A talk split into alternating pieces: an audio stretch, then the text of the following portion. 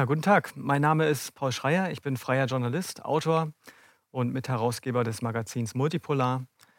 Und ich möchte heute über ein aktuelles Thema sprechen, über die Corona-Pandemie. Der Titel des Vortrags heißt Pandemieplanspiele, Vorbereitung einer neuen Ära. Ich möchte allerdings nicht über die aktuelle Situation sprechen, über die aktuelle Corona-Krise, sondern über das, was vorher geschehen ist. Und da ist sehr viel Interessantes passiert. Stichwort Pandemie-Planspiele. Die Situation, die wir jetzt im Moment erleben, also Angst vor einem Virus und darauf aufbauend dann ganz starke Freiheitsbeschränkungen, genau diese Situation ist in den vergangenen Jahren sehr oft und sehr intensiv geprobt worden in verschiedensten Planspielen. Das sind jetzt keine Spekulationen, das ist gut belegt, das ist gut dokumentiert und die Belege möchte ich Ihnen hier heute präsentieren. Ja, der zweite Teil des Titels Vorbereitung einer neuen Ära. Ähm, viele Menschen haben den Eindruck, dass jetzt mit dieser Krise eine neue Ära, ein neues Zeitalter beginnt und dass das keine gute Ära ist, sondern eine Ära, in der Demokratie abgebaut wird, in der Freiheiten abgebaut, beschädigt, zerstört werden. Und ähm, ich möchte mit diesem Vortrag dazu beitragen und dazu helfen, dass man den Blick vielleicht etwas weitet und auch eine historischere Perspektive gewinnt. Ich mache mal kurz, äh, ich sage ein paar Worte zum Inhaltsverzeichnis, wo, worüber ich heute sprechen möchte. Also ich beginne tatsächlich schon in den 1990er Jahren mit dem Kampf gegen den Terror, stelle dann verschiedene Planspiele vor, komme dann zum Lockstep-Szenario, ein sehr interessantes Szenario aus dem Jahr 2010, werde dann noch mal einige neuere ähm, Planspiele vorstellen, die in der Zeit der Trump-Präsidentschaft stattgefunden haben. Und komme dann zum letzten Punkt. Ähm, das sind die Geschehnisse an den Börsen im September 2019. Das ist aus meiner Sicht ein sehr interessanter Punkt, ein sehr wichtiger Punkt, den ich auch in meinem Buch, was ich zu diesem Thema geschrieben habe, noch nicht mit drin habe. Das heißt, für diejenigen unter Ihnen, die mein Buch schon gelesen haben, diesen Punkt, dieser Punkt enthält möglicherweise Informationen, die für Sie auch neu sein können. Ja, eine neue Ära beginnt. Welche Ära ist zu Ende gegangen? Auf welche Ära blicken wir zurück? Das ist natürlich die Ära des Kalten Krieges, die auch schon 1990 tatsächlich zu Ende gegangen ist. Was war das für ein Zeitalter, um es nochmal kurz in die Erinnerung zu rücken? Also es war natürlich dieses Gegenübertreten von zwei großen Machtblöcken. Die Sowjetunion auf der einen Seite, die USA auf der anderen Seite und allgemeiner gesprochen im Grunde der Westen und der Ostblock standen sich gegenüber. Beide waren hochgerüstet, mit Atomwaffen und bedrohten sich gegenseitig mit totaler Vernichtung. Das war die globale Situation von 1945 bis 1990. Das war eine Situation, die war geprägt von großer Angst, großer Unsicherheit, großer Bedrückung. Viele Menschen hatten Angst, dass ein Atomkrieg ausbrechen könnte. Das war ganz real. Die Menschheit stand mehrere Male kurz vor einem Ausbruch eines Atomkrieges 1962 in der Raketenkrise. Auch in den 80er Jahren gab es noch mal ganz brenzlige Situationen, wo nur mit viel Glück so ein Atomkrieg tatsächlich dann vermieden werden konnte oder aus Glück tatsächlich nicht ausgebrochen ist. So muss man es heute sagen. Also im Grunde, wenn man das mal in einen größeren geschichtlichen Rahmen einordnet, eine total verrückte Zeit, dieser Kalte Krieg, die Bedrohung so massiv und so existenziell. Und diese Zeit ging 1990 zu Ende, symbolisiert durch den Mauerfall in Berlin. Ein großes Aufatmen war überall in der Welt zu spüren in die Sowjetunion zerfiel. Es gab Glasnost und Perestroika. Das begann ja schon in den 80er Jahren, in der zweiten Hälfte der 80er Jahre, dass man Reformen im Ostblock angestoßen hat, dass die Menschen dort mehr Freiheiten bekommen haben. Und diese, dieses Gefühl größerer Freiheit, dieses Gefühl des Aufatmens, dass eine Angst aufhört, ein Druck von den Menschen genommen wird, das ist im Grunde das Lebensgefühl ab 1990 gewesen, international, in, nicht überall auf der Welt natürlich, aber in vielen Teilen, besonders im Ostblock, aber auch insgesamt. Auf der Welt kann man das schon so sagen.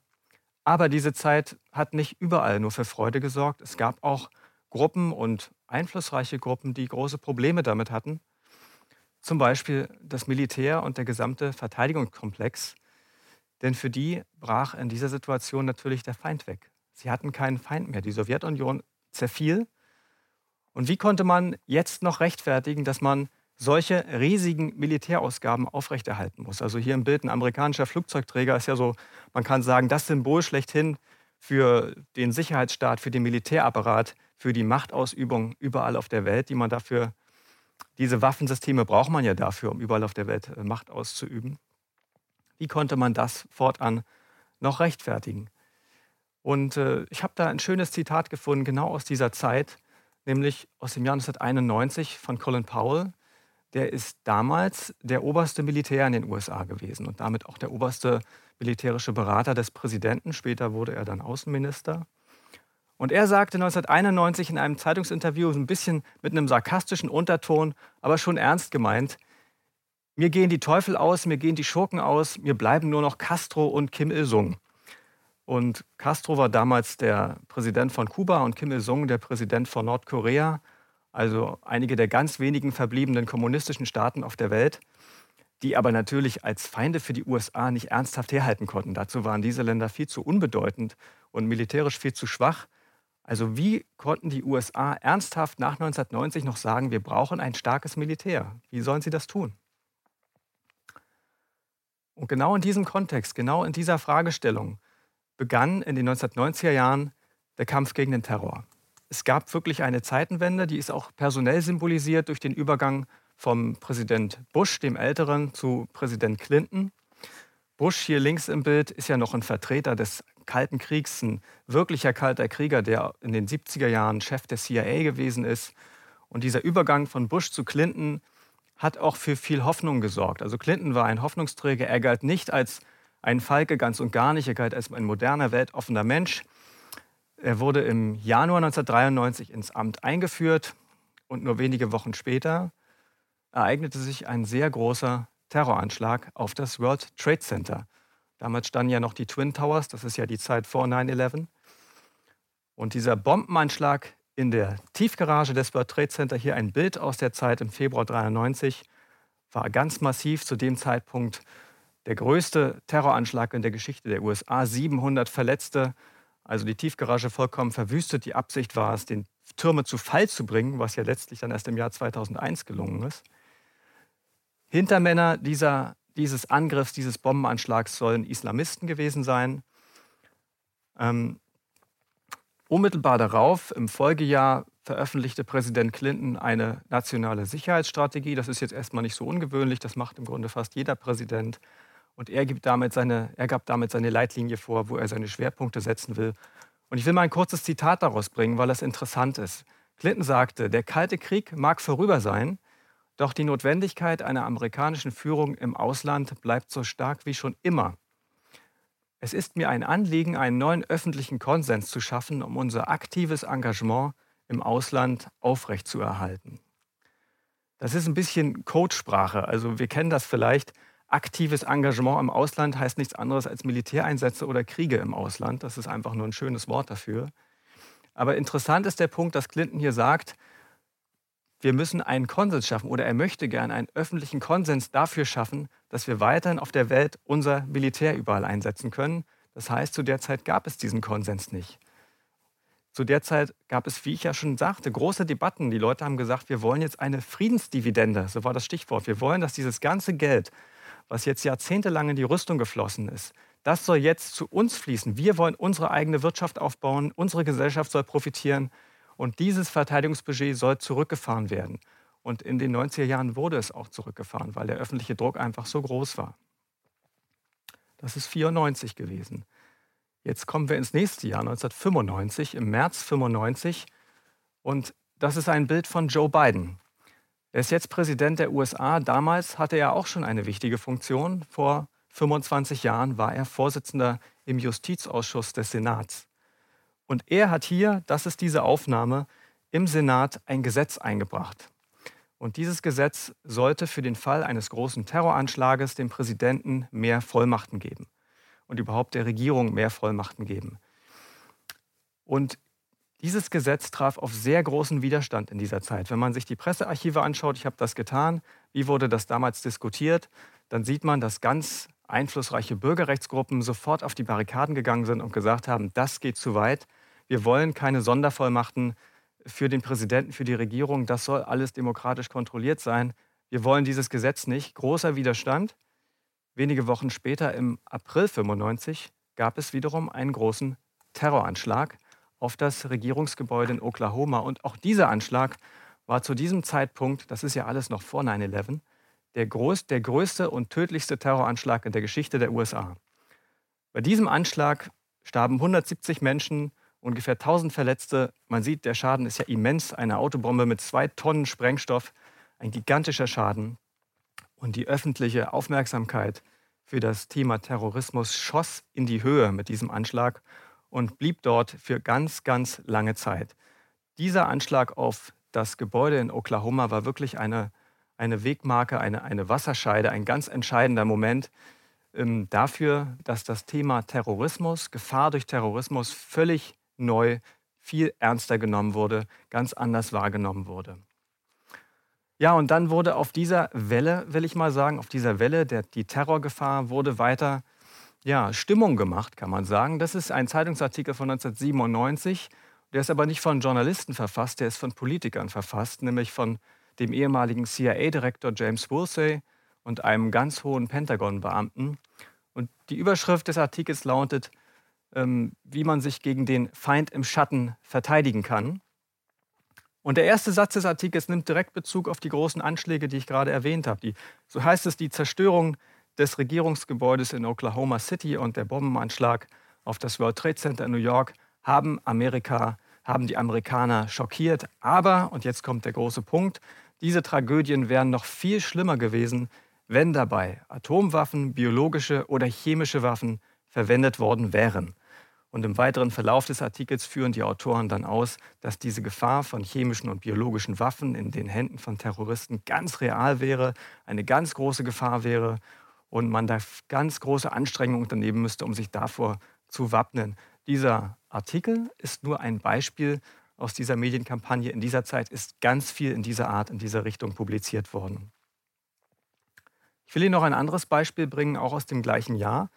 Der damalige Verteidigungsminister William Cohn hat auf einer Pressekonferenz erklärt, ganz oben auf der Agenda, chemische und biologische Waffen sind ein wahrscheinlicher Bestandteil zukünftiger Kriegsführung, behauptet er. Und mit dieser Behauptung begründet er, dass man eine Milliarde Dollar mehr in den nächsten fünf Jahren in den Verteidigungshaushalt stecken will. Also man sieht, hier ging es von Anfang an um sehr viel Geld, um sehr große Budgets die damit gerechtfertigt worden sind.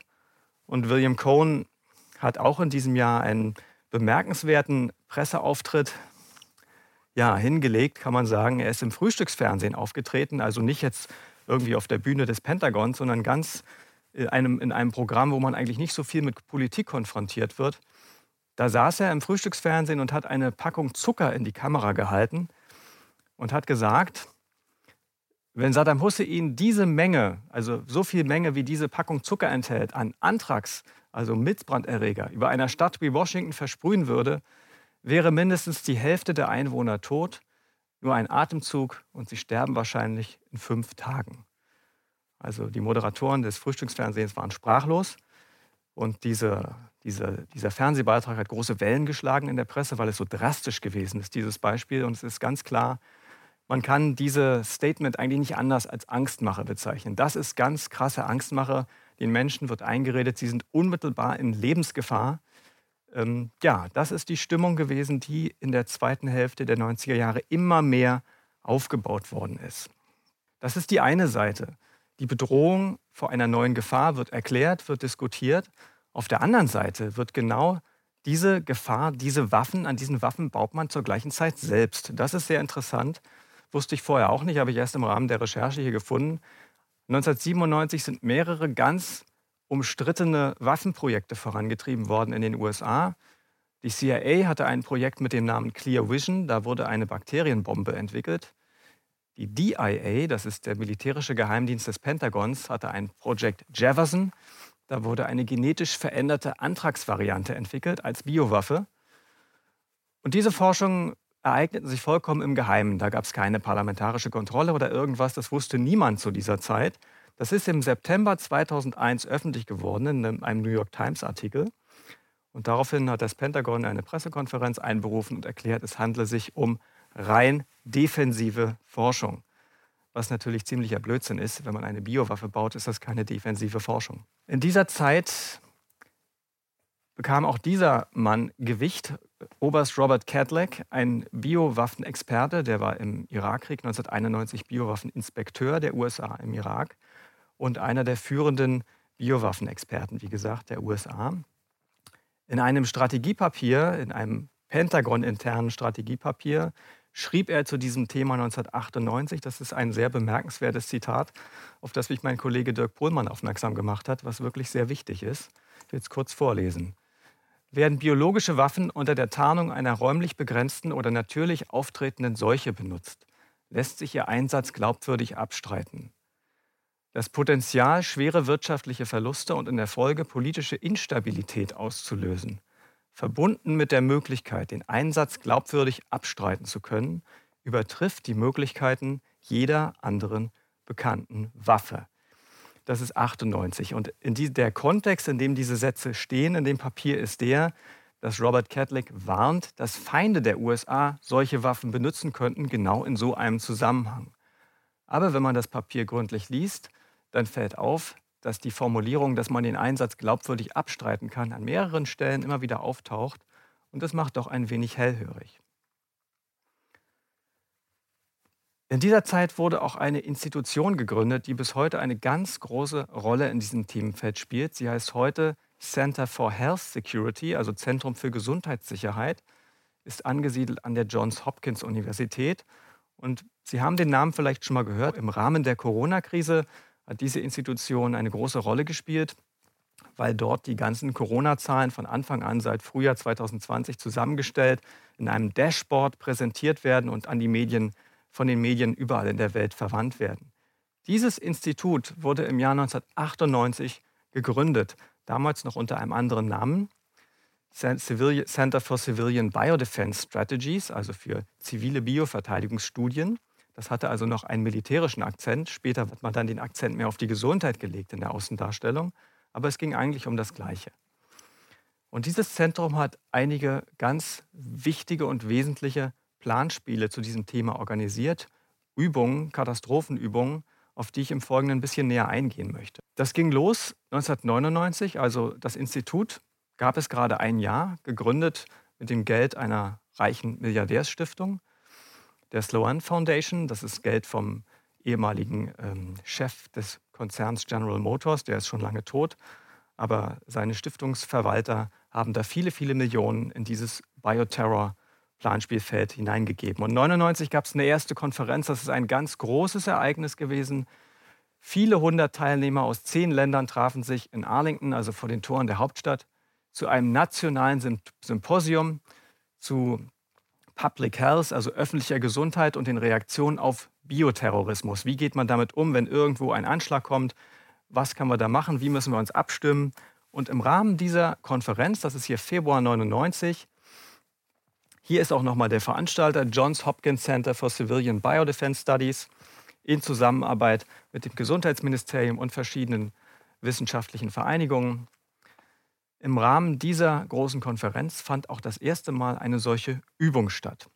Eine Übung, bei der getestet wurde, dass Terroristen einen Pockenerreger ausbringen in den USA und in den USA eine Pockenepidemie äh, eben ausbricht mit ganz vielen Opfern. Und wie kann man darauf reagieren? Das Planspiel müssen Sie sich so vorstellen, da sitzen Leute ein paar Stunden lang um einen Konferenztisch rum und spielen Rollen. Sie spielen verschiedene staatliche Funktionen und sprechen dann miteinander so, wie sie in der Krise miteinander sprechen müssen. Wie sie dann eine Tele Telefonkonferenz durchführen würden in der Realität, um die Reaktionen abzustimmen.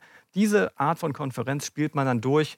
Wer sagt was, wer hat was zu entscheiden, wo entstehen Konflikte, wo entstehen Probleme. Im Abschlussbericht zu dieser Übung finden wir folgende Sätze. Wie weit kann die Polizei gehen, um Patienten in Quarantäne zu halten? Wir brauchen einen Konsens, wie mit den Impfungen verfahren werden soll. Hätte das Kriegsrecht verhängt werden müssen. Und wir müssen die Botschaft kontrollieren, die an die Öffentlichkeit geht. Und wie können wir diese Botschaft kontrollieren? All diese Fragen wurden 1999 diskutiert und das sind Fragen, die uns natürlich sehr an die Gegenwart erinnern. Auf dem Symposium sprach auch Richard Clark, damals hochrangiger Antiterrorberater der US-Regierung, gerade ein Jahr frisch im Amt. Und er sagte, zum ersten Mal ist das Gesundheitsministerium Teil des nationalen Sicherheitsapparates der USA. Also da ist wirklich dieser Weg beschritten worden, dass man diese Gesundheitsfragen zu militärischen Fragen macht. Im gleichen Jahr, also 1999, ähm, forschte das Pentagon weiter an Biowaffen. Es gab das sogenannte Projekt Bacchus. Da wurde eine Antragsfabrik in der Wüste von Nevada gebaut. Und das Ziel ist folgendes gewesen. Das Pentagon hat seinen Mitarbeitern gesagt, also diese Abteilung, die das machen sollte, entwickelt eine kleine Antragsfabrik, aber nur mit Materialien, die frei im Handel erhältlich sind. So, also man hat quasi, und das ist auch gelungen nach wenigen Monaten, das kam auch erst mehrere Jahre später raus. Das Pentagon hat diese Antragsherstellung mit handelsüblichen Materialien entwickelt, war also in der Lage, wenn man es jetzt mal böse denkt, war in der Lage, selbst so einen Anschlag durchzuführen und nachher sagen zu können, das haben aber Terroristen gemacht, denn alle Bestandteile sind ja frei im Handel erhältlich und so gefährlich ist das. Also dieses Potenzial, diese Fähigkeit ist zu dieser Zeit entwickelt worden. Das fand statt auf einem Militärstützpunkt in Nevada. Das ist jetzt der gesamte Militärstützpunkt. Da fanden früher Atomwaffentests statt. Und in den 90er Jahren hat man dann dort eben auch solche Biowaffenforschung weit ab äh, der Zivilisation, will ich mal sagen, stattfinden lassen. Okay, es ging dann in raschen Schritten weiter. Schon im nächsten Jahr, im Jahr 2000, gab es das zweite große Symposium vom gleichen Veranstalter, wieder zu diesem Thema. Einziger Unterschied, man hat jetzt keinen Pockenausbruch getestet, sondern einen Pestausbruch aber wieder Bioterror. Ja, also diese Dokumente, die ich Ihnen jetzt zeige, das ist jetzt eine Original-Webseite aus dem Jahr 2000. Man findet es noch im Internetarchiv. Und die Zitate, die ich Ihnen zeige, das sind alles offene Dokumente, die können Sie äh, im Internet finden. Das sind jetzt keine Geheimnisse, das hat jetzt kein Whistleblower oder so veröffentlicht. Das ist alles offenes Material. Ich will Ihnen ein paar Worte äh, zitieren aus den Unterlagen zu dieser Übung von dem Jahr 2000. Darin heißt es, der Anblick von bewaffneter Militärpräsenz in amerikanischen Städten provoziert Proteste gegen die Beschneidung der bürgerlichen Freiheiten. Die Frage ist, wie und in welchem Maße wir diese Dinge durchsetzen. Wie viel Gewalt wendet man an, um die Menschen in ihren Häusern zu halten? Das sind also die Dinge, die auf diesen Übungen ganz konkret von hochrangigen Beteiligten diskutiert wurden, vor, wie gesagt, 20 Jahren. Zu dieser Zeit gab es in den USA, viele werden sich erinnern, auch eine ganz wichtige Präsidentschaftswahl. Präsident Bush, der Jüngere, kam ins Amt im Januar 2001. Hier neben ihm rechts Dick Cheney, sein Vizepräsident, der großen Einfluss in dieser Regierung hatte. Und nur wenige Monate nach der Amtseinführung dieser beiden Herren gab es schon die dritte große Bioterrorübung innerhalb kürzester Zeit, die nannte sich Dark Winter wieder ein, eine Pockenübung. Und diese bunte Seite ist auch eine Original-Webseite dieses Zentrums aus dem Jahr 2001. Damals sahen die Webseiten noch ein bisschen bunter aus, ein bisschen unordentlicher. Das ist wirklich aus dem Original-Internetarchiv. Hier steht auch direkt, von wem das Geld kommt. Sponsored by Alfred Sloan Foundation and Robert Wood Johnson Foundation. Das ist ganz offen gemacht worden. Ja, und diese Übung ist professionalisiert gewesen. Die vorhergehenden Übungen haben in Hotels stattgefunden, im Konferenzraum, ganz einfach. Diese Übung fand auf einem Militärstützpunkt statt. Andrews Air Force Base ist ein großer Militärstützpunkt vor den Toren der Hauptstadt Washington. Und das ist also nochmal eine Stufe höher äh, skaliert worden, die ganze Sache. Dark Winter, das hat auch so ein bisschen die Anmutung eines Hollywood-Films. Also es, gibt, es hat fast was wie ein Marketing, kann man sagen, für, diese, für dieses ganze Thema öffentlichkeitswirksam. Das ist auch alles öffentlich gemacht worden. Da wurde auch drüber geschrieben zu der damaligen Zeit. Das ist jetzt nicht in dunklen Hinterzimmern gemacht worden. Das muss man sich klar machen. Das ist wirklich auch für die Öffentlichkeit gedacht tatsächlich. Schauen wir uns mal an, wer da eigentlich teilgenommen hat. Das ist auch aus den Originalunterlagen der Übung. Und wenn man sich mit diesen Namen ein bisschen beschäftigt oder wenn man sich ein bisschen mit amerikanischer Politik in dieser Zeit beschäftigt, werden einem viele Namen bekannt vorkommen. Das sind sehr einflussreiche Leute. Wir haben zum Beispiel den, die Rolle des CIA-Direktors ist gespielt worden von James Woolsey, der war aber wenige Jahre vorher wirklich CIA-Direktor. Oder, wenn wir schauen, der Gouverneur von Oklahoma, also der Bundesstaat, der diesen schrecklichen Angriff hatte, wir hatten das vorhin, Frank Keating, der war zum Zeitpunkt der Übung auch wirklich Gouverneur von Oklahoma. Also er hat es gar nicht nur gespielt, er war es tatsächlich. Und ähnlich sind auch die anderen Funktionen besetzt von sehr ranghohen Leuten. Man kann wirklich sagen, die haben hier einen Notstand geprobt, auf höchster Ebene. Das, waren jetzt kein, das war jetzt kein mittleres Management von Behörden, das war eine ganz hohe Ebene, auf der diese Dinge besprochen worden sind. Was auch auffällt, wenn man sich diese Übungsunterlagen anschaut, ist die Rolle der Presse. Denn bei diesen Übungen war Presse dabei, die war mit eingebaut in die Planspiele, die spielten mit. Und zwar auch keine kleinen Journalisten, sondern landesweit bekannte Journalisten. Zum Beispiel finden wir hier Judith Miller von der New York Times, eine ganz bekannte Journalistin dieser großen Zeitung. Oder auch Fernsehreporter von den großen Netzwerken NBC, CBS, die waren mit dabei. Das ist also auch ein Foto aus der Übung direkt und haben im Grunde eine fingierte Pressekonferenz durchgespielt. Also die Politiker haben gespielt, wir haben jetzt diesen Notstand, da ist jetzt eine Pockenübung, äh, da ist jetzt ein Pockenanschlag auf die USA.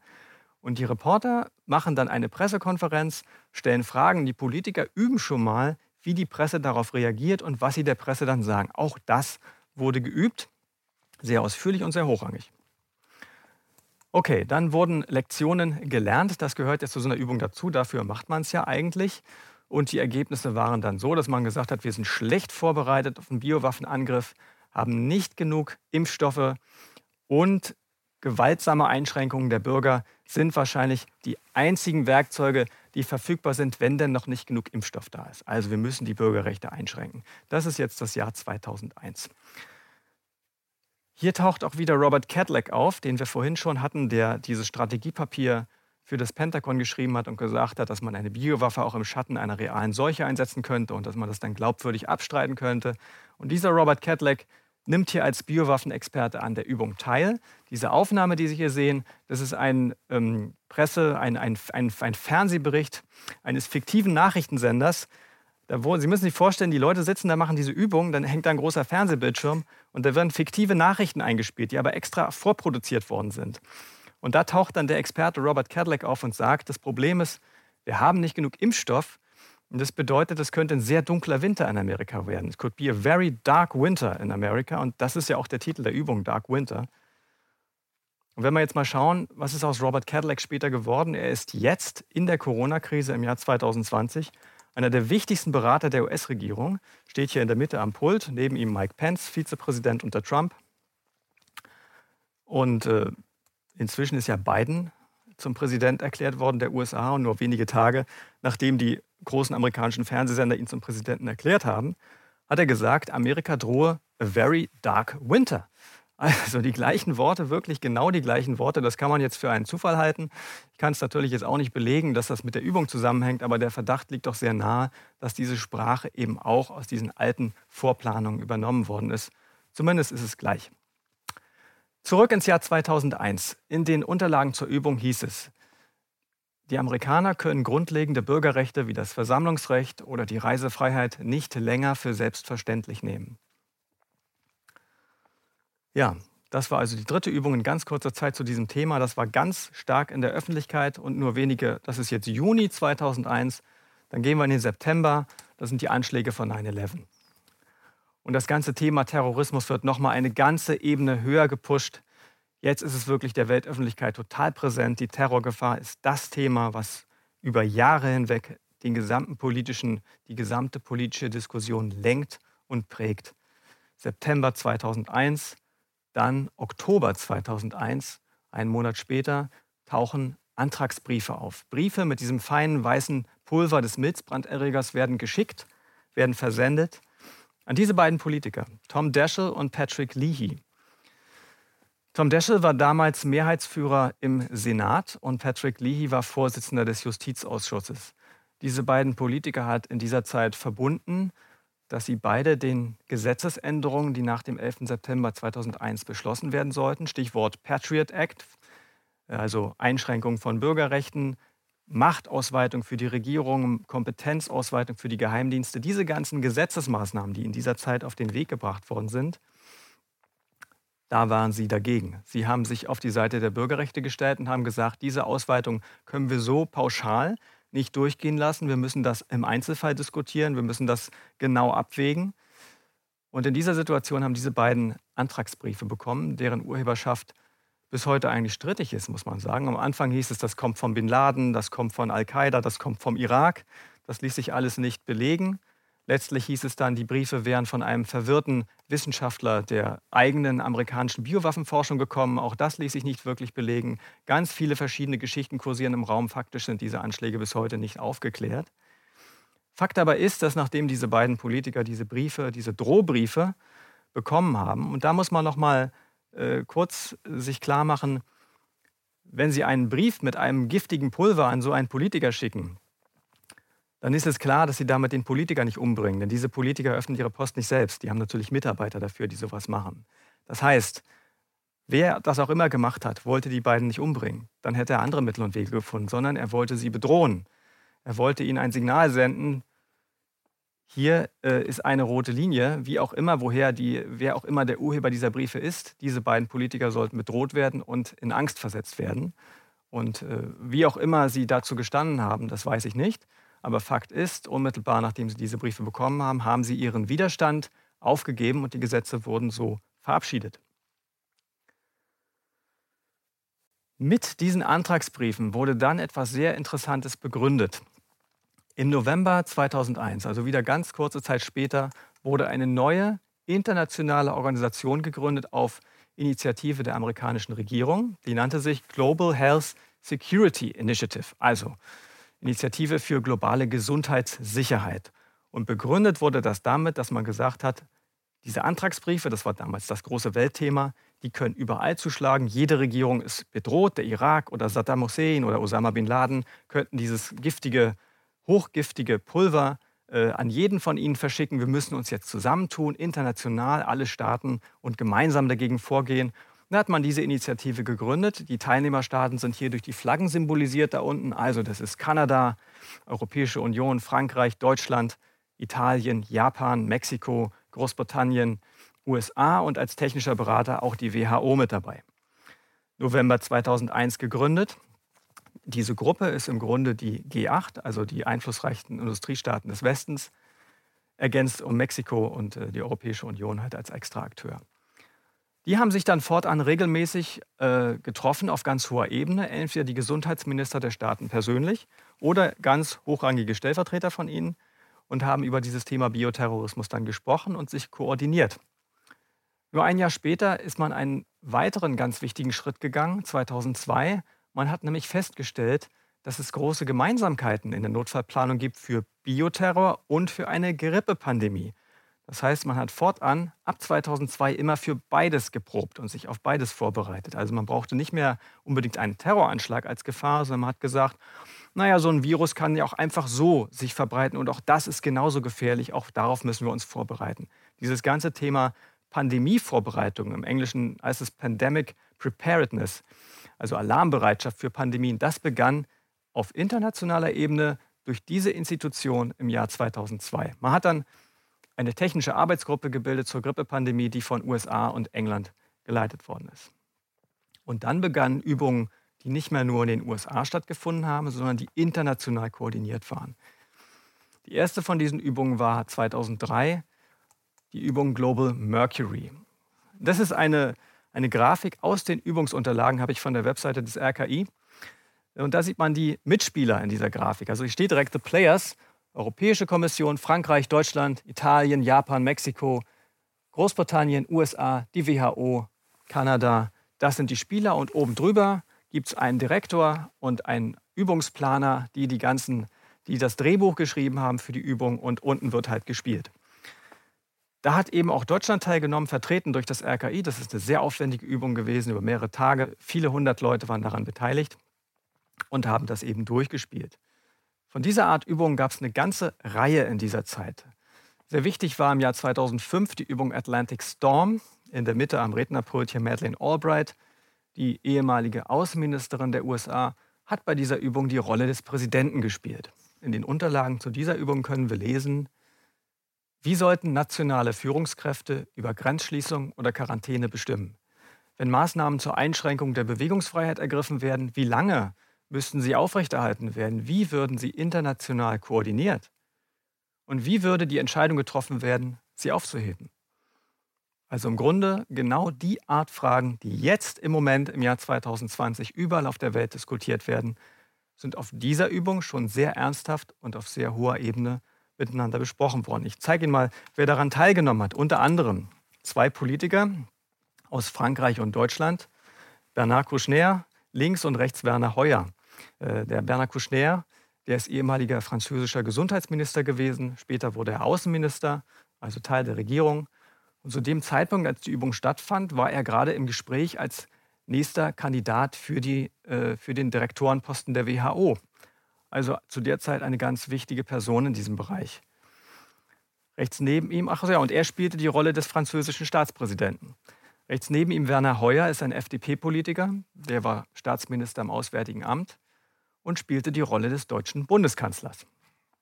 Die saßen da um einen Tisch aus allen diesen Ländern und spielten das durch. Und es sind halt Leute gewesen, die tatsächlich Regierungsverantwortung auch schon getragen haben.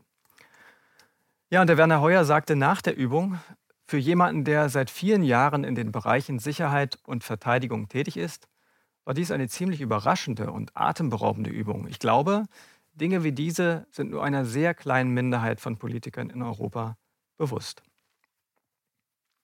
Okay, ich habe Ihnen jetzt eine ganze Menge von diesen Übungen vorgestellt. Ähm, Sie erkennen vielleicht die Parallelen, Sie erkennen das Muster, worum es hierbei geht. Ich will mal ein kurzes Zwischenfazit ziehen. Na klar, worum ging es dabei? Natürlich ging es um einen Gesundheitsnotstand, es ging um Entscheidungsprobleme, um Kompetenzen, wer darf was entscheiden, wer hat die Oberhoheit. Aber es ging eben nicht nur um diese Dinge. Es ging auch um einen Ausnahmezustand, um die Aufhebung von Grundrechten, um Massenimpfung und um autoritäre Politik ohne Beteiligung von Parlamenten. Auch um diese Punkte ging es bei all diesen Übungen. Und das finde ich sehr bemerkenswert, denn das ist logisch nicht unbedingt notwendig. Wenn Sie eine Pandemie oder einen Terroranschlag, die Reaktion darauf proben, müssen Sie nicht automatisch auch eine Aufhebung von Grundrechten proben. Das ist da nicht automatisch mit dabei. Es wurde aber so gemacht, sodass sich einem Beobachter der Eindruck aufdrängen kann, dass diese ganzen Übungen vielleicht auch eine Tarnung gewesen sind, um einmal einen politischen Ausnahmezustand schon mal testen zu können und schon mal durchspielen zu können, wie man dann eigentlich agiert, wenn sowas passiert. Das ist zumindest mein persönlicher Eindruck. Ja, dann kam auch bald die Finanzkrise im Jahr 2007, 2008 und das Thema Pandemieübungen geriet ein wenig in den Hintergrund auf der internationalen Bühne. 2009, als die Finanzkrise gerade so durchbrach auf die Weltwirtschaft, kam dann die Schweinegrippe-Pandemie um die Ecke, sage ich mal Lachs. Und im Frühjahr 2009, als das gerade losging mit dieser Schweinegrippe-Geschichte und noch niemand so richtig wusste, was daraus wird, da hat sich dieser Herr dazu geäußert. Das ist Jacques Attali, den kennt vielleicht auch nicht jeder. In Frankreich ist er allerdings sehr bekannt. Er ist ein Präsidentenberater. Er war lange ein ganz wichtiger Berater für Präsident François Mitterrand. Er hat die G8-Treffen für Mitterrand vorbereitet als sogenannter Sherpa, also jemand, der ganz nah an der Macht dran gewesen ist für lange Zeit. Ein Vordenker der Eliten in Frankreich und auch jemand, der zum Beispiel, wie ich aus der Frankfurter Allgemeinen gelernt habe, ähm, den Präsidenten, den jetzigen Präsidenten Emmanuel Macron zum Aufstieg verholfen hat. Er sagt selbst von sich, er hat Macron entdeckt. Und das ist auch relativ glaubwürdig, wenn man sich anschaut, wie gut Jacques Attali in den französischen Eliten vernetzt ist. Er sagte Anfang 2009 in einem Medienbeitrag in der Presse, das können Sie heute auch noch aufrufen, zum Thema Schweinegrippe. Die Geschichte lehrt uns, dass sich die Menschheit nur dann signifikant weiterentwickelt, wenn sie wirklich Angst hat. Die beginnende Pandemie könnte eine dieser strukturierenden Ängste auslösen dann werden wir viel schneller, als es allein aus wirtschaftlichen Gründen möglich gewesen wäre, die Grundlagen für eine echte Weltregierung schaffen können. Ich will es gar nicht weiter kommentieren, das sind einfach seine Aussagen aus dieser Zeit. Ich finde das sehr bemerkenswert. Äh, in der Regel werden solche Aussagen ja in den, mit dem Rubrum Verschwörungstheorie bezeichnet, aber das ist real. Das ist eine reale Aussage von einem Mann, der großen Einfluss hat. Und er hat es 2009 geäußert. Ungefähr zu dieser Zeit, ein Jahr später, im Jahr 2010, ist in den USA eine Studie veröffentlicht worden, die auch so ein bisschen in diese Richtung geht. Das sogenannte Lockstep-Szenario ist ein Teil dieser Studie. Ich will es mal kurz vorstellen, damit Sie ein bisschen wissen, worum es geht. Die Studie selbst ist diese, das ist der Titel, Szenarien für die Zukunft von Technologie und internationaler Entwicklung. Das klingt jetzt ein bisschen langweilig, bürokratischer Titel, unspektakulär, da erwartet man jetzt nicht, da große Neuigkeiten zu erfahren auf den ersten Blick. Die Studie wurde entwickelt mit Geld der Rockefeller Foundation. Unten ist das Logo abgebildet. Die Rockefeller Stiftung ist eine der mächtigsten und reichsten Stiftungen der Welt. Äh, der Name geht zurück auf den Stifter. David Rockefeller war vor 100 Jahren tatsächlich auch der reichste Mann der Welt. Die Stiftung hat heute noch großen Einfluss in vielen Bereichen. Und diese Studie aus dem Jahr 2010 hat im Grunde hat das Thema Planspiel auf eine ganz neue Ebene gehoben. Man hat nicht mehr nur irgendwie gesagt, was passiert, wenn dies passiert, wenn das passiert, sondern man hat globale, vier globale Zukunftsszenarien entwickelt. In welche Richtungen könnte sich die Welt in den nächsten Jahren entwickeln? Ganz allgemein gesprochen. Und man hat vier Richtungen ähm, definiert. Und eine dieser Möglichkeiten, die man da skizziert hat, einfach mal um so ein bisschen out of the box, wie man so im, im Managerkreise sagt, also mal ein bisschen über den Tellerrand zu schauen, zu gucken. Eine dieser Richtungen nannte sich Lockstep und Lockstep heißt Gleichschritt. Und in diesem Szenario, vor zehn Jahren geschrieben, kommen folgende Dinge vor. Also eine Influenza-Pandemie breitet sich über die ganze Welt aus und führt zu globaler Panik. China wird in der Panik zum Vorbild mit seinem restriktiven Vorgehen. Es wird überall eine Maskenpflicht eingeführt, überall auf der Welt. Autoritäre Kontrolle wird ausgeübt und bleibt auch nach Ende der Pandemie noch bestehen. Die Bürger geben bereitwillig ihre Freiheit auf und breiter Widerstand entsteht erst nach über zehn Jahren. Das ist das Szenario aus dem Jahr 2010. Und das ist schon sehr seltsam, wenn man das jetzt im Jahr 2020 liest, denn das ist die Realität, die wir jetzt zurzeit erleben. Wenn man die Studie liest, dann findet man dort die Formulierung, das Ziel sei, eine neue strategische Debatte unter Entscheidungsträgern auszulösen. Wir wissen nicht oder ich weiß nicht, wer mit wem über dieses Szenario damals gesprochen hat, in welchen Kreisen das zirkuliert ist. Äh, kann man nicht sagen, dazu habe ich keine Daten, aber es existiert. Die Studie ist aufrufbar und sie ist ähm, mit Geld von einer sehr mächtigen Stiftung finanziert worden. Also man kann schon davon ausgehen, dass die Studie damals schon ein paar Leute gelesen haben, die Einfluss haben. Ja, dieses ganze Thema Notfallübung, Pandemieübung nahm neue Fahrt auf ab 2017. Was war 2017? Es gab einen neuen Präsidenten in den USA, Donald Trump. Und ähm, ich stelle das hier in einen Zusammenhang, weil mir dieser Zusammenhang sehr naheliegend erscheint. Also Januar 2017, Trump wird ins Amt eingeführt. Hier ein Bild aus dem Oval Office im Weißen Haus. In der Mitte der Schreibtisch des Präsidenten. Links Barack Obama, scheidender Präsident, zeigt also Donald Trump das erste Mal das Oval Office. Ja, und alle werden sich noch erinnern, da ging wirklich ein Schock durch die Medien überall auf der Welt. Trump ist Präsident, wie kann das sein? Niemand hat es vorhergesagt. Alle haben es für unmöglich gehalten, dass sowas passieren könnte, dass so ein Außenseiter mit so krassen Aussagen, der sich so gar nicht danach schert, was der Mainstream sagt, dass so jemand Präsident wird, hat also Schockwellen um den Globus gesendet. Es gibt ja dann diese großen internationalen Konferenzen, die immer jedes Jahr stattfinden, in Davos im Januar, Münchner Sicherheitskonferenz im Februar. Und in diesem Jahr 2017 wurde bei diesen Konferenzen eigentlich über nichts anderes geredet als über den neuen US-Präsidenten. Was bedeutet das jetzt für das Weltsystem, für den Welthandel, fürs Finanzsystem, für die internationale Diplomatie? Kann es überhaupt noch so weitergehen? Auf der Münchner Sicherheitskonferenz im Februar 2017 ist John McCain aufgetreten und er hat gesagt, ich weigere mich, den Untergang unserer Weltordnung zu akzeptieren. John McCain hat damals noch gelebt, ist ja einer der militärischen Falken und Hardliner äh, in den USA gewesen, mit großem Einfluss in der internationalen Diplomatie. Und seine Rede hat großen Beifall gefunden auf dieser Konferenz, wo sich Militärs und Diplomaten der westlichen Welt, der NATO, treffen jedes Jahr. Und wenn man sich nochmal die Dokumente anguckt, die Artikel anguckt, aus, diesem, aus dieser Zeit der Konferenz, dann wird deutlich, dass damals wirklich ganz viel auf der Kippe gestanden hat und in diesen Elitekreisen man sich große Sorgen gemacht hat, ob die NATO in dieser Form überhaupt noch weiter bestehen kann, ob die jetzt zerfällt, ob die durch Trump ob das alles auseinanderfliegt.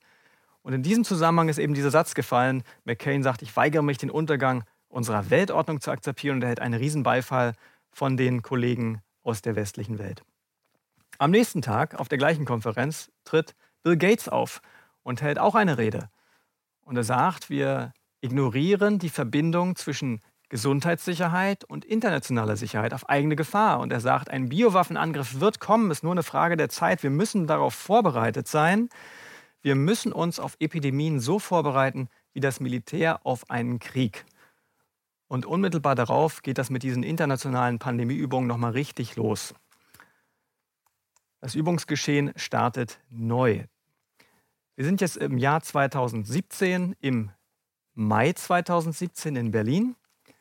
Findet das erste Mal in der Geschichte ein Treffen der G20-Gesundheitsminister statt. Also G20 sind die 20 reichsten, mächtigsten Industriestaaten der Welt. Da ist also auch China und Indien und Brasilien mit dabei und dazu noch die ganzen europäischen Industriestaaten. Und das erste Mal haben sich hier eben die Gesundheitsminister gezielt getroffen, um eben dieser Bioterrorgefahr, dieser Pandemiegefahr sich gemeinsam äh, ihr zu stellen, sich vorzubereiten. Und da fand eine große Pandemieübung statt in Berlin im Mai 2017. Wir sehen hier in der ersten Reihe die ganzen Gesundheitsminister. Hier Hermann Gröhe war damals der Vorgänger von Jens Spahn, deutscher Gesundheitsminister. Neben ihm seine Kollegin aus China, aus den USA, Brasilien, Kanada, Australien, alle sitzen da nebeneinander und vor ihnen läuft auf dem Bildschirm ein Pandemieszenario ab. Was passiert, wenn ein neues Virus sich ausbreitet und was können wir dann gemeinsam tun? Das Virus damals hieß nicht SARS, das hieß MARS, Mountain Associated Respiratory Syndrome, also das ist jetzt ein fiktives Virus, das offenbar aus den Bergen gekommen ist, laut Drehbuch. Ja, und äh, wenn man sich das anschaut, wenn man sich dieses Bild nochmal anschaut, dann wird vielleicht auch ein bisschen klar, warum heute, jetzt in der Krise, alle Länder oder die meisten Länder sehr koordiniert vorgehen und überall das Gleiche passiert. Ja, weil all diese verantwortlichen Leute den gleichen Input bekommen haben in der Zeit vorher schon, vor der Krise und die gleichen Rezepte vermittelt bekommen haben, die man dann umsetzen muss. Die sind schon synchronisiert worden durch dieses ganze Übungsgeschehen. So stellt sich das zumindest dar. Wir bleiben im Jahr 2017, sind jetzt im August 2017 und Hermann Gröhe, der Gesundheitsminister, stellt in diesem Monat ein Beratergremium vor, ein internationales Beratergremium, was die deutsche Gesundheitspolitik ähm, ja, beraten soll mit Blick auf die globale. Also Deutschland soll eine globale Gesundheitspolitik machen, soll da vorangehen und diese Herren und Damen sollen die Regierung beraten dabei. Da fällt natürlich ins Auge gleich in der Mitte, den kennen wir alle, Christian Drosten ist also Mitglied dieses Beratergremiums. Links neben ihm Ilona Kickbusch, eine Akademikerin aus Deutschland, die also zu diesem Thema äh, Pandemiegefahr und so weiter auch viel geforscht hat, die bei der WHO eine Rolle gespielt hat. Dann hier Jörg Hacker, das ist der ehemalige Präsident des RKI. Hier eine Dame aus Afrika, WHO-Regionaldirektorin von Afrika. Aber entscheidend sind aus meiner Sicht die beiden Herren ganz außen, links und rechts. Denn die spielen in einer ganz anderen Liga, wenn man sich das mal anschaut. Wir haben links Jeremy Farrar vom Wellcome Trust. Das ist eine britische Stiftung, die über 25 Milliarden Dollar verfügt. Das ist eine unglaublich einflussreiche Stiftung im Feld Gesundheitspolitik. Also vom Geldvolumen sind die einflussreicher als die Rockefeller Stiftung, als die Stiftung von George Soros. Die haben also mehr Geld und er ist in der internationalen Gesundheitspolitik extrem gut vernetzt. Ganz rechts, das ist Christopher Elias von der Gates Foundation. Und die Gates Foundation ist ja nun noch mal eine Nummer größer. Die haben nicht 25 Milliarden, die haben 50 Milliarden und sind noch besser vernetzt und spielen in der internationalen Gesundheitspolitik also eine führende Rolle in der Welt, kann man sicher ohne Übertreibung sagen. Diese beiden Herren sind ab 2017 Berater der deutschen Bundesregierung. An einem Tisch mit Christian Drosten und dem Gesundheitsminister. Sollte man vielleicht schon mal gehört haben. Okay, ähm, kommen wir ins nächste Jahr, 2018, gibt es in den USA wieder eine große Bioterrorübung. Das ist diesmal keine internationale Übung.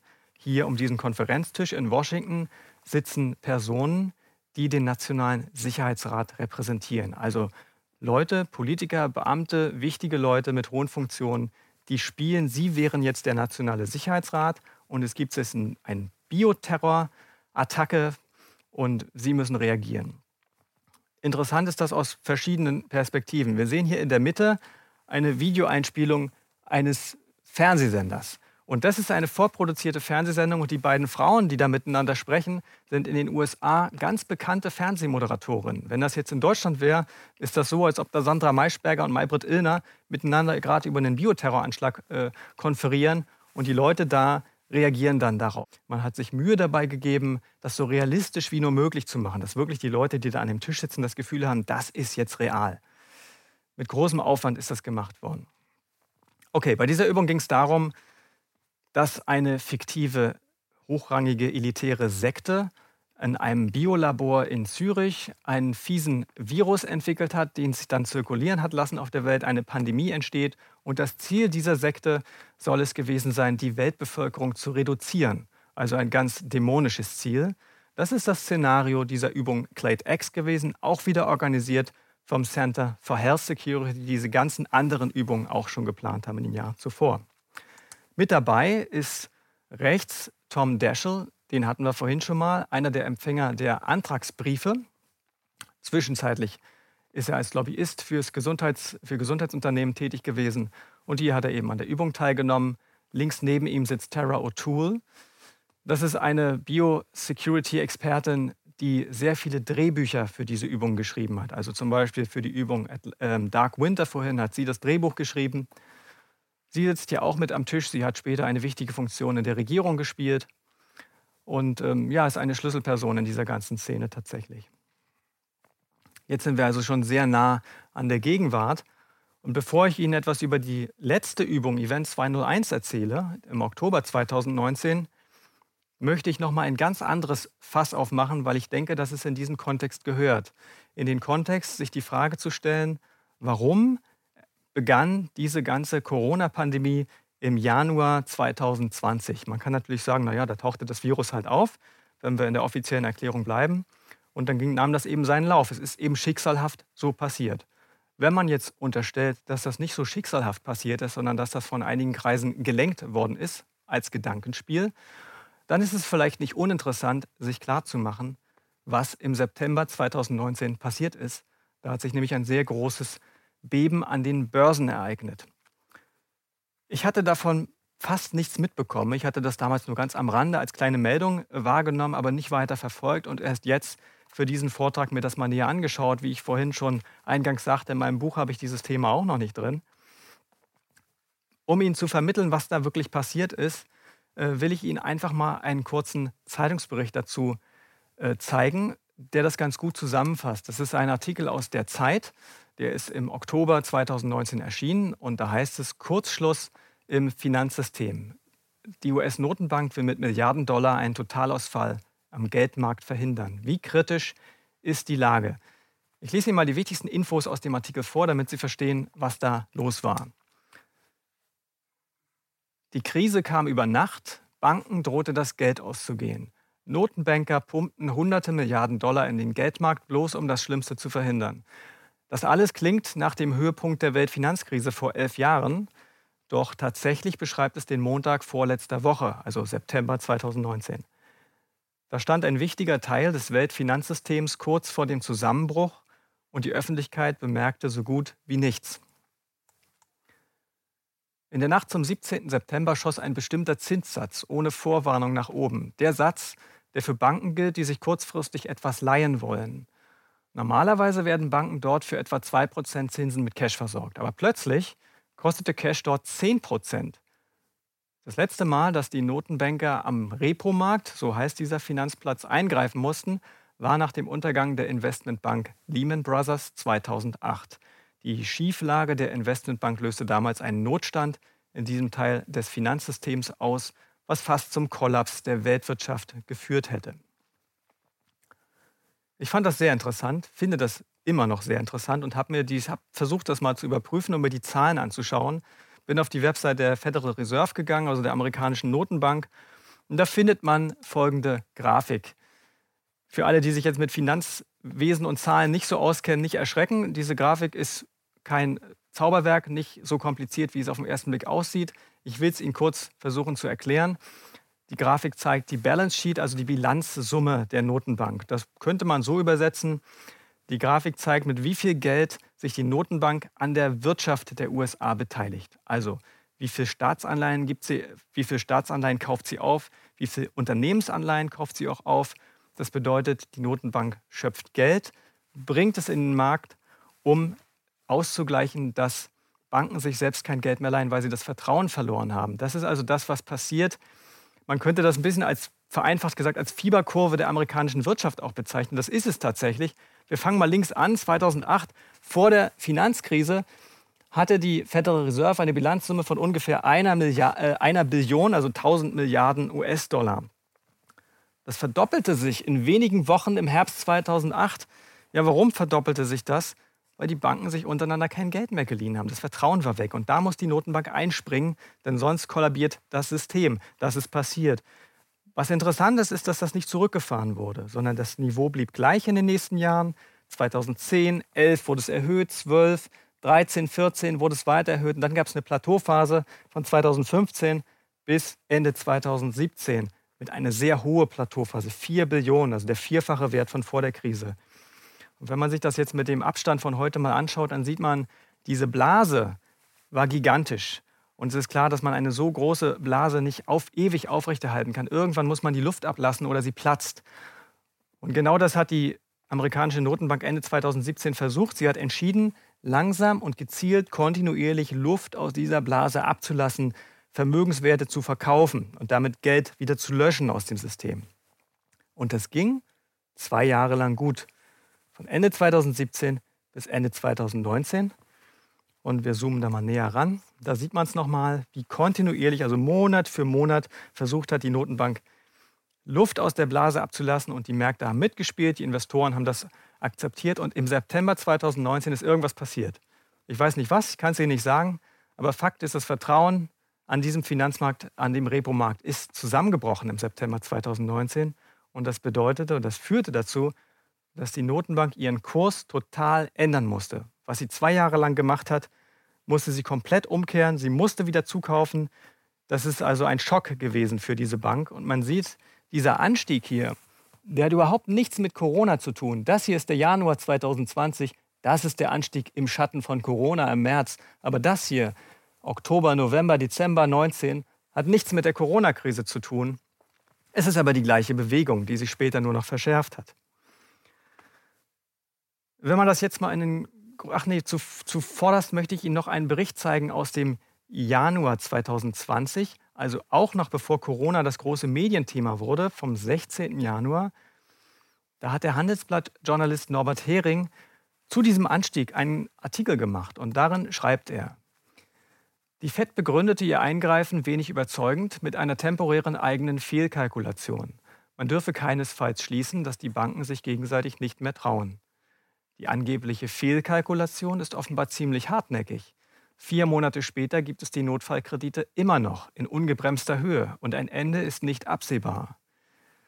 Die Namen der Empfänger der Kredite hält die Fed geheim, damit diese nicht den Ruf der Bedürftigkeit bekommen. Vielleicht befindet sich der von den Notenbanken befeuerte Finanzmarktboom in der Endphase vor dem Zusammenbruch. Ich will das mal in einen größeren zeitlichen Kontext stellen. Ich habe mir eine Grafik rausgesucht äh, der Bilanzsumme der Federal Reserve, die nicht nur zehn Jahre zurückgeht, sondern 100 Jahre zurückgeht. So lange gibt es diese Bank ja schon. Das ist diese Kurve. Da sehen Sie im Grunde, mit welchem Anteil die Notenbank an der Wirtschaft der USA beteiligt ist. Und wir sehen, das ist hier 2008 die Finanzkrise. Ein solches Ausmaß hat es zuletzt in der Weltwirtschaftskrise 1930 gegeben. Werte bis zum Zweiten Weltkrieg wurde nach dem Zweiten Weltkrieg langsam zurückgefahren. Auf dieser Ebene, äh, dieser Schwere bewegen wir uns bei der Finanzkrise von 2008 und auch bei der Krise, die im September 2019 neu ausgebrochen ist. Das ist die Dimension, in der wir uns da befinden, finanzpolitisch. Im Oktober 2019 fand die nächste Übung statt, Event 201. Das ist der Ort, das Hotel, in dem diese Übung stattfand. Das ist ein Edelhotel in Manhattan an der Fifth Avenue, die wir hier sehen. Das ist der Central Park darüber. Und wenn man die Straße hier ein Stück weiter geht, ein paar Blocks weiter ist der Trump Tower. Das ist also hier die teuerste Straße von Manhattan. Und dieses Hotel ist 1930 äh, mitten in der Wirtschaftskrise eröffnet worden mit dem Geld von großen Wall Street Banken. Und äh, die Architektur dieses Dachgeschosses ist angelehnt an die Schlosskapelle von Versailles, also dieser barocke Prunk von Ludwig XIV dem, in diesem Prunk wollten die äh, Wall Street Banker, die das da finanziert haben, eben auch gern leben und sich auch, haben sich auch so ein bisschen auf diesem Level gesehen. Ähm, ja, das Hotel gibt es bis heute. Und dort, genau dort in New York, fand diese Übung statt, Event 201, wo tatsächlich eine Coronavirus-Pandemie geprobt worden ist. Ich will Ihnen mal kurz sagen, wer hier an dem Tisch sitzt, dass man einen Eindruck bekommt, äh, welche Personen hier also geprobt haben.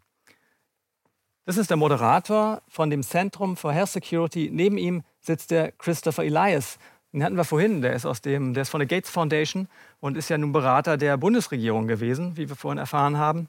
Rechts neben ihm sitzt der Chef der amerikanischen Seuchenschutzbehörde. Das ist der Chef der chinesischen Seuchenschutzbehörde, die haben auch an dieser Übung teilgenommen. Das ist der Vizechef von Johnson Johnson, des nach Börsenwert weltgrößten Pharmakonzerns der Welt. Das ist die ehemalige Vizepräsidentin der CIA, die hat auch in dieser Runde gesessen. Und der Herr hier vorne ist der Präsident der PR-Agentur Edelmann. Das ist die größte PR-Agentur der Welt.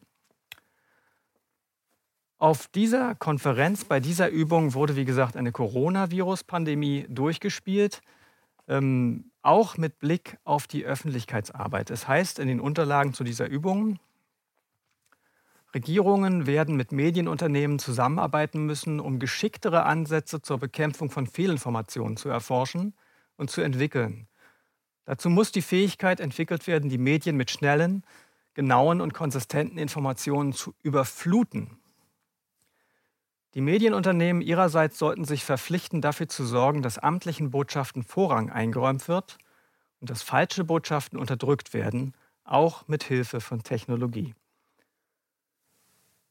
Und das ist ja im Grunde genau das, was jetzt gerade passiert. Hier nochmal ein anderes Bild auf diese Konferenz. Wir sehen hier die Organisatorin, das ist die Direktorin des Center for Health Security, Anita Cicero. Sie ist eine Anwältin. Sie hat, bevor sie für dieses Institut gearbeitet hat, für eine große Anwaltskanzlei als Pharmalobbyistin gearbeitet. Sie hatte 300 Anwälte unter sich und zu ihren Gesprächspartnern gehörten Mitglieder der Europäischen Kommission, gehörten Politiker aus dem amerikanischen Senat, denen sie die Interessen der Pharmaindustrie nahegebracht hat, bevor sie dann Vizedirektorin dieses Centers wurde und Übungen wie diese mitveranstaltet hat. Was ich sehr interessant finde, ist die Präsentation links oben auf dem Bild, wo man eben sieht, wie diese Krise, die da fiktiv durchgespielt worden ist, veranschaulicht wird. Also man sieht hier eine Grafik, die Fallzahlen, wie sie sich entwickeln. Man sieht, welche Länder wie stark betroffen sind. Man sieht, wie sich die Börsenkurse entwickeln zeitgleich, wie viele Tote es gibt, projiziert auf die nächsten Monate. Das ist genau die Art von Präsentation, die wir in der Corona-Krise durch die Johns Hopkins Uni, die diese Übung gemacht haben, präsentiert bekommen und die wir auch vermittelt durch diese Institution in allen Medien vermittelt bekommen. Genau diese Art der grafischen Darstellung der Zahlen, das ist genau das, was jetzt unsere Realität ist und die vorgeschlagenen Beschränkungen der von Social Media und so weiter und dass YouTube und Google und die großen Konzerne da also beschränkend eingreifen sollen. Auch das, was hier vorgeplant wurde, ist jetzt Realität im Moment. Und ich denke, all diese Informationen zusammengenommen sind ein wichtiger Hintergrund, um sich eine Meinung zu bilden, was hier im Moment eigentlich gerade passiert. Ja, ich danke für Ihre Aufmerksamkeit.